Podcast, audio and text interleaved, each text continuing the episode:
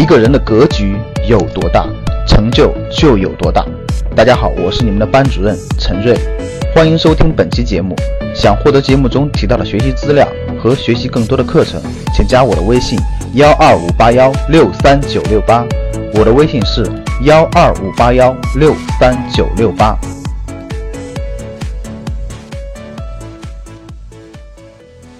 本来呢，我们连续录了好多期房产的节目了，我短期内不打算录了。但是呢，最近的发生的一些由于限购升级引发的一些房地产当中的风险，我觉得非常有借鉴意义，想讲解给大家，以利于大家防范这些风险。所以今天我想给大家讲的就是高房价下房地产交易的这些风险，大家必须防范。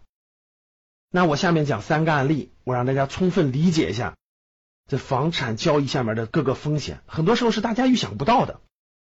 很多说老师，我买房子有什么风险，对吧？房子是最安全的、最稳定的，然后最没有什么风险。其实不然，因为它金额大到一定程度的资产以后，它各种各样的风险就都冒出来了。我给大家举三个案例，大家认真体会。第一个案例是非常典型的买房的案例啊，这是在北京哈，大家都知道。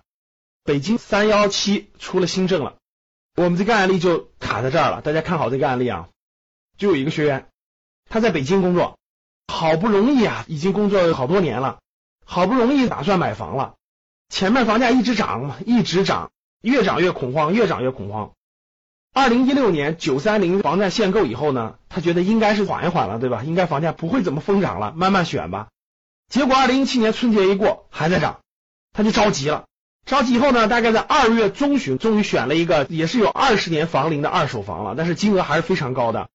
那他看好以后呢，二月中旬他实在受不了了，他就出手了，付了多少？付了一百多万的定金，因为动辄一个房子就得四五百万，他付了一百多万的定金。中介也帮他做好房屋核验啊，签合同了，约好是什么时候过网签呢？各位，网签呢就是买卖房子的时候到房管局去做这个签，是约好了是三月二十号，大家听好了。结果他美美的等着过网签呢，结果三月十七号，咵，北京出新政，即日起，只要你有过这房屋贷款记录，有过房子的，那这都算是二套房，首付比例必须提高到百分之六十。他在外地有过家乡有过买房的记录啊，有过贷款记录啊，虽然现在名下没房了，他有过贷款记录。这一下他看到这个新闻，一下就呆在了办公桌上。为什么大家知道？大家要明白。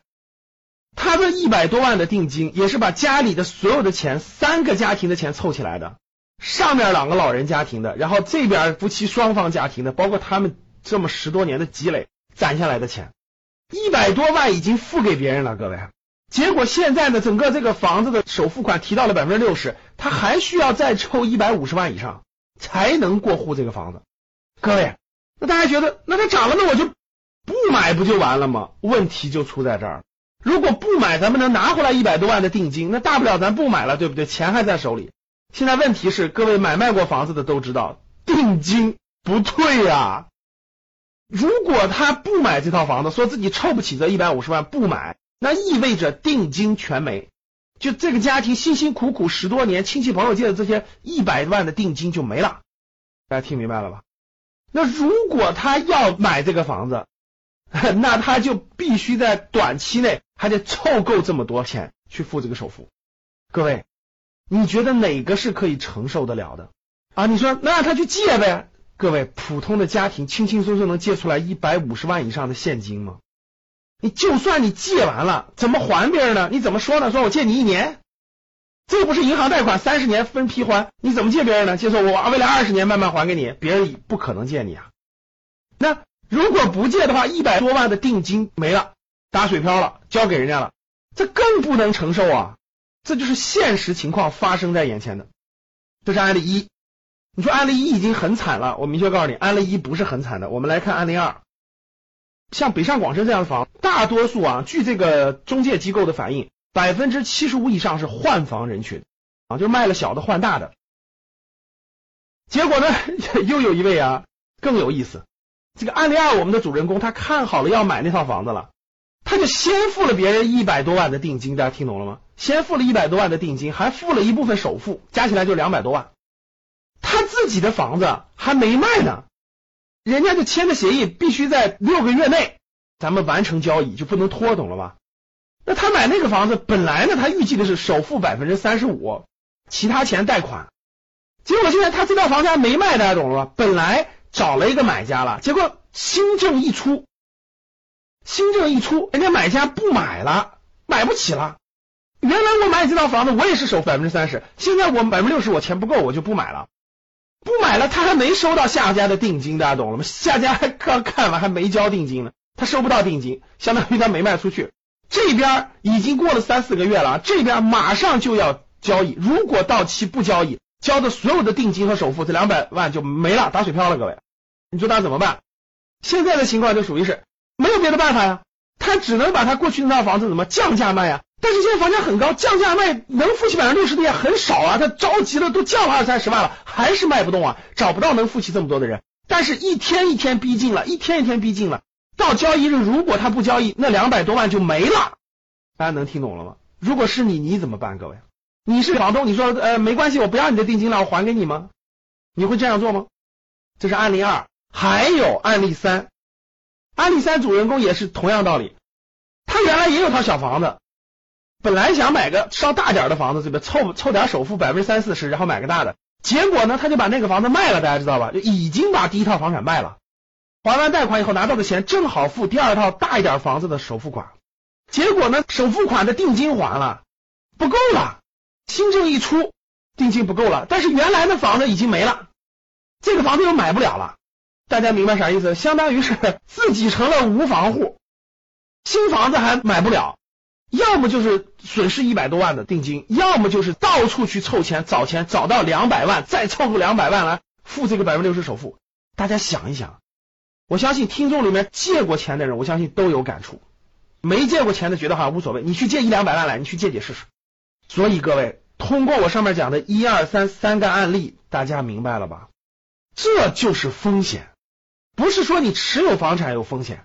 交易过程中的政策带来的风险，其实都是大额交易，风险是无处不在的。怎么去规避这些风险呢？怎么让自己不遇到这么被动尴尬的局面呢？我给大家三条建议，希望大家有所帮助啊。第一条建议啊，我的经验就是不在恐慌的时候做任何重大的投资决策。什么叫恐慌的时候？周围的人都疯狂去干什么？换句话说，就是不跟风做重大投资决定。大家的人都疯了，疯狂买，疯狂抢。那这时候你要冷静。大家的人疯狂到海南去买房子，你要冷静。大家的人疯狂去买股票，你要冷静。大家的人疯狂去抢，感觉就不买就不行了。不在疯狂的时候做出重大投资决策。我经常一条提醒我，不要看着别人抢你就抢，别感觉哇这个过了就没这机会了。No No No，不抢不抢，好东西它总有它那个那啥的时候，对吧？其实就是我们投资讲的买点啊，就不能着急，不恐慌，任何时候不要随着人跟风，不跟风不恐慌。第二点就是什么呢？不要大量借债。其实大家想想，这里面大部分情况都是借债。如果你有全款的话，这些问题其实对你不是问题，对不对？这就是欠债嘛。我为了获得这个东西，我大规模借债，我首付百分之三十，我贷百分之七十，房价这么贵了，还敢大规模借债？大规模借债必然带来被动。这个被动你得承受啊，所以重大投资决策不能借债。就人生当中，哪怕不是投资，就是你的自住的房子，也不能超过你能力范围的借债。能力范围超过大规模借债，必然带来巨大的风险。第三，不给自己加这种两边加边界的协议，千万不要签啊！就像刚才那种，你一定要在六个月之内把这件事办完。你就一定要在六个月之内把那这套房子卖了，然后换那套房子，这就是很被动的。就做任何决策的时候，不要把自己推到一种两边都有边界的状态当中。比如说，大家看刚才的三个案例当中呢，他们都有一种情况，就是哎，我一定要在什么时间内完成，所以我我先签个协议啊，我一定要在六个月内完成什么，然后我再去这六个月内必须完成的事儿。我先签个协议，三个月内我一定付这些钱啊，然后我在这三个月内再处理我应该处理的事儿。各位，这就是把自己逼入到了一种没有退路的境地。两边限制啊，签协议自己把自己签在了一个这个状态当中。我的建议就是不签这种协议，要买你就买，要不买你钱不够那就不买。等你把那个处理完了再说下一个，不能两个事情混在一起。这个事儿还没处理完，第二个事儿堆上来了，然后呢，你认为你第一个事儿能处理完，于是跟别人签个协议，那这种协议就是把自己堆在了两边边界当中。这种情况你会非常被动，你就丧失掉了主动权。因为主动权在手，你可以不签，你可以不买，你可以等待，它不影响你啊，不影响你的生活呀，对吧？所以各位再次回味我这个节目的主题语：钱是赚不完的，但能亏得完。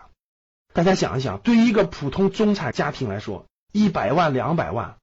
这是很多年都攒不到的，一个房地产风险就可以损失掉这么多的钱，所以各位慎重再慎重。好，上面给大家三条建议，供大家做参考，希望大家未来规避掉这些不必要的政策风险，不必要的这些波动风险。好的，谢谢各位，还是三点，希望大家订阅，希望大家点喜欢，希望大家分享。想获得更多投资理财、创业、财经等干货内容的朋友们。请加微信幺二五八幺六三九六八及我们的 QQ 交流群六九三八八三八五六九三八八三八五。